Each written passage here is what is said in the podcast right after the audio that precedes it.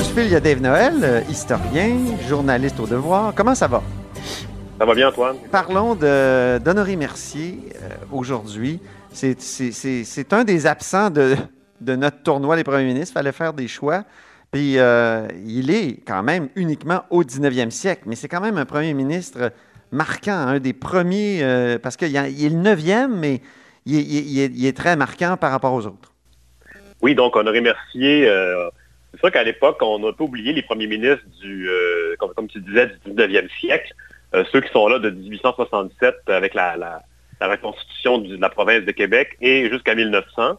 Euh, donc, des, des 11 premiers ministres qui ont été au pouvoir pendant cette période-là, c'est vraiment Honoré Mercier qui se démarque des autres et que, l'histoire a retenu. D'ailleurs, on, a un monument de lui devant le Parlement sur les pelouses. Euh, c'est le plus beau monument, si tu peux me permettre. Il y a, un geste oratoire, euh, il y a la, main tendue, c'est fabuleux. Oui, d'ailleurs, mais c'est ça, il est vraiment, euh, comment dire, à l'avant-plan du Parlement, tout seul sur un piédestal. Donc, il y a vraiment une, place de choix, tandis que les autres monuments sont un peu plus le long du Parlement, un peu plus en retrait.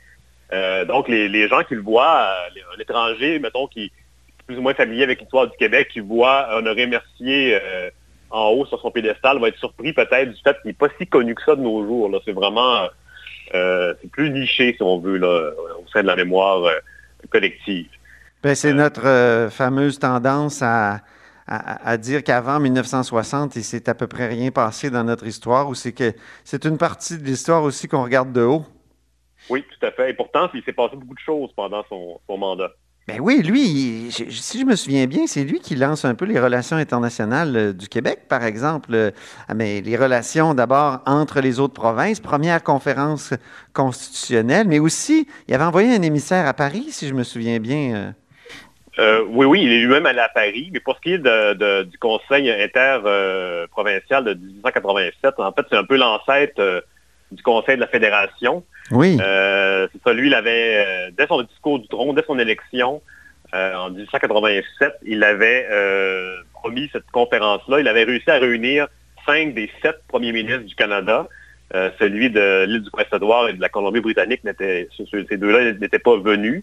Mais donc, c'était, comment dire, c'était une façon de, d'unir les provinces dans un front uni pour revendiquer les pouvoirs des, provinces devant le fédéral qui était très puissant euh, déjà à l'époque. Et euh, c'est aussi cette conférence-là, à, ce moment-là, euh, André Mercier a eu l'appui du Manitoba, de l'Ontario, pour revendiquer les territoires situés au nord. Parce qu'à l'époque, le Québec est limité à la vallée du Saint-Laurent. Et ce qu'on appelait le Nouveau-Québec, on l'a été obtenu seulement en 1912. Et donc, lui, il avait déjà comment dire, lancé des lignes à l'eau pour éventuellement permettre l'extension du territoire du Québec vers le nord qui, euh, s'est déroulé, qui a eu lieu finalement sous la mer Gouin euh, plus tard. Mm-hmm. Qui était d'ailleurs son genre. Oui, c'est ça, hein, parce qu'il y a d'ailleurs une famille à Québec, des, Mercier-Gouin, euh, et, même un qui a été candidat du Parti québécois en 1994, si je ne m'abuse, ou, une de ces élections-là, Daniel Mercier-Gouin, un, spécialiste en agriculture. Donc, Honoré Mercier, c'est comme un des premiers nationalistes. C'est lui qui, euh, un des premiers ministres, euh, le premier nationaliste, on peut dire ça. Ben lui, dans le fond, pour, revenir à la base, il est né en 1840 dans la vallée du Richelieu, donc il est issu d'une famille euh, patriote. D'ailleurs, son, père avait été emprisonné parce qu'il avait aidé des patriotes en, rébellion à s'enfuir aux États-Unis. Donc lui, il a grandi. Il est né après la rébellion en 1840, mais il a grandi dans un milieu très assez nationaliste. Et euh, c'est toujours resté. Par la suite, lui, il a, pris part au mouvement euh, d'union nationale, dans le fond, qui, visait à unir les partis euh, au, Québec pour, dans un cadre canadien-français. Et à l'époque, donc d'ailleurs, quand, il se présente aux élections en 1887, c'est sous la, bannière nationale, donc qui unit à la fois des conservateurs et des libéraux. Mm-hmm. Et même si le son parti, en fait, lui, il est plutôt associé aux libéraux, mais donc c'est quand il prend le pouvoir, c'est pratiquement une, coalition de, centristes qui s'unissent ensemble pour euh, prendre le pouvoir. Oui, c'est ça. Et son, parti euh, a un nom particulier? oui, le, Parti national, tout simplement. C'est ça. L'étiquette va finir par partir avec le temps, mais à, l'origine, c'est vraiment un parti national. Pour se mettre dans le contexte, on est deux ans après la, pendaison de Louriel, donc le chef des métis de l'Ouest canadien. Donc à ce moment-là, il y a une espèce de poussée de, nationalisme au, Canada français en général. Et lui, il va faire un grand discours au Champ de Mars en parlant de mon frère Riel. Donc, ça va vraiment mousser sa popularité. Et euh, il avait à l'époque son grand rival qui était Chapelot, qui était un conservateur. Oui. Et lui, il ne va pas se joindre au mouvement. Lui, il va rester, il ne va, pas faire le saut pour... Euh, euh, il, sera, va être beaucoup moins frondeur que Mercier. Donc, c'est Mercier qui va finir par unir les, deux, la mouvance nationaliste et prendre le pouvoir. Quand même de justesse, ça a été par, la peau des fesses à l'époque. Et, mais donc, mais rapidement, donc, il, lui, il s'installe. On parlait de la conférence interprovincial de 1887. Oui. Euh, son gouvernement est, très euh, actif. Donc, lui, il règle la question des biens des Jésuites, qui était une vieille question euh, financière qui datait de, la conquête. Ah oui, c'est quoi cette affaire-là déjà? Ah, c'était les, Jésuites, en fait, les, de la Nouvelle-France. L'ordre avait été aboli, donc il y avait des biens qui étaient restés. donc, c'était vraiment un, un, cas complexe qui aujourd'hui est, passé au second plan, mais à l'époque, c'était très important mais il va surtout créer, euh, dans le fond, il va soutenir l'agriculture, il va euh, créer un ministère de la colonisation sous son mandat. Il va lui-même être euh, le ministre de ce, de ce ministère-là de la colonisation. Il va, par exemple, développer un programme pour donner 100 acres de terre aux familles qui comptent 12 enfants vivants et plus. Donc, ah, c'est un programme pour encourager la, la, colonisation. Et sur le plan aussi international, tu en parlais tout à l'heure, euh, lui, il va aller à Paris, il va rencontrer le président Carnot, qui va lui mhm. donner la Légion d'honneur. Ah oui. Par la suite, il va aller rencontrer à Rome le pape euh, Léon XIII. Et euh, donc, et lui, contrairement à Philippe Couillard en 2015, il va vraiment avoir une vraie rencontre, une audience complète. parce qu'on se rappelle, en 2015, Philippe Couillard avait eu une, une, poignée de main. Ouais, moins d'une minute. il était avec son épouse, il était avec le pape François. Euh, donc, euh, Mercier, lui, c'est une vraie rencontre qu'il a eue. Avec Léon XIII. oui, oui. Donc, c'était beaucoup plus euh, notable. Et puis, donc, quand il revient, Mercier au, Québec, après son grand voyage, il, il bénéficie d'un grand prestige. Il est réélu aux élections de 1890, mais pour lui, c'est le début de la fin parce que l'année suivante, euh, il est touché par le scandale de la baie des Chaleurs. Donc, Mais oui, c'est ça. Ça, c'est, ça a comme assombri quand même la fin de, son mandat. Oui, tout à fait, parce qu'on peut se demander qu'est-ce qu'il aurait pu faire par la suite dans un second mandat avec un pouvoir aussi fort. Mais, mais, ce qui lui est arrivé, c'est que, euh, il y a eu une histoire un peu louche de, fonds versés à la caisse électorale du parti.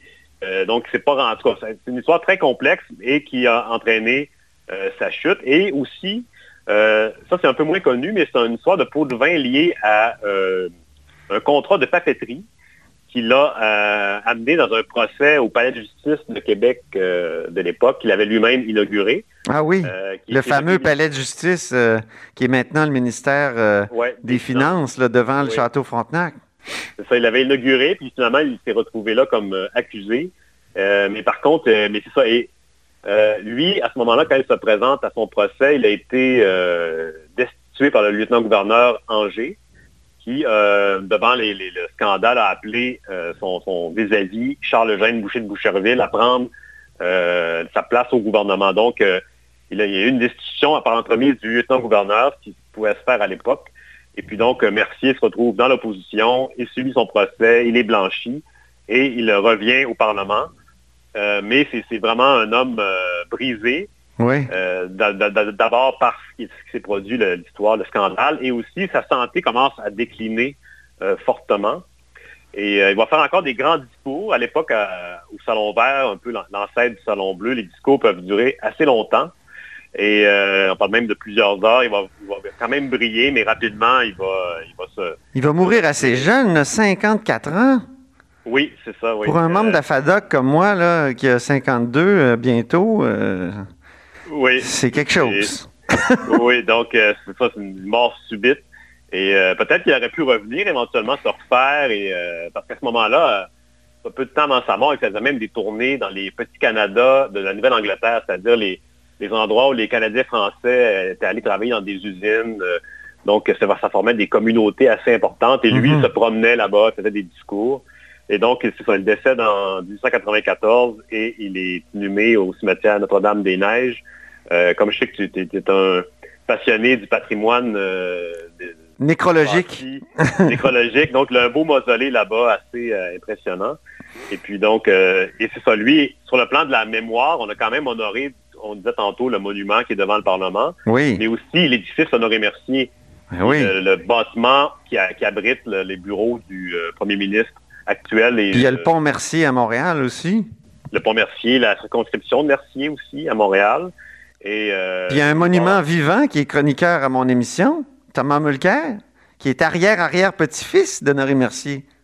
Oui, oui. Donc, euh, vous pourrez lui demander s'il y a des souvenirs de familiaux. Euh, ah, c'est sûr. Moi, je, l'ai en chronique vendredi. C'est certain que je lui, je lui pose la question. Oui, ça va être intéressant. Terminons, Dave, par euh, tes fameux calculs. Euh, tu es, euh, d'une certaine façon, un compteur historique, compteur avec un P, là, qui compte.